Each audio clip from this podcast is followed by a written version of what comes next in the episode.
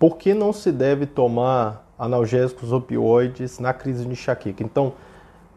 tramal, tramadol, codeína, morfina, dolantina, essa série de analgésicos que atua numa área cerebral que é a área relacionada ao receptor mi-opioide,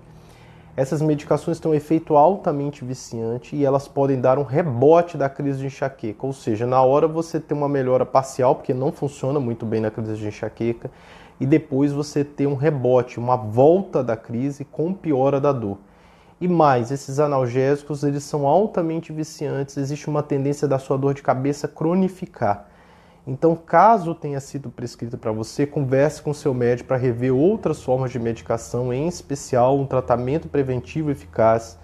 porque o uso crônico dos opioides não é recomendado pela Academia Brasileira nem Academia Americana de Neurologia.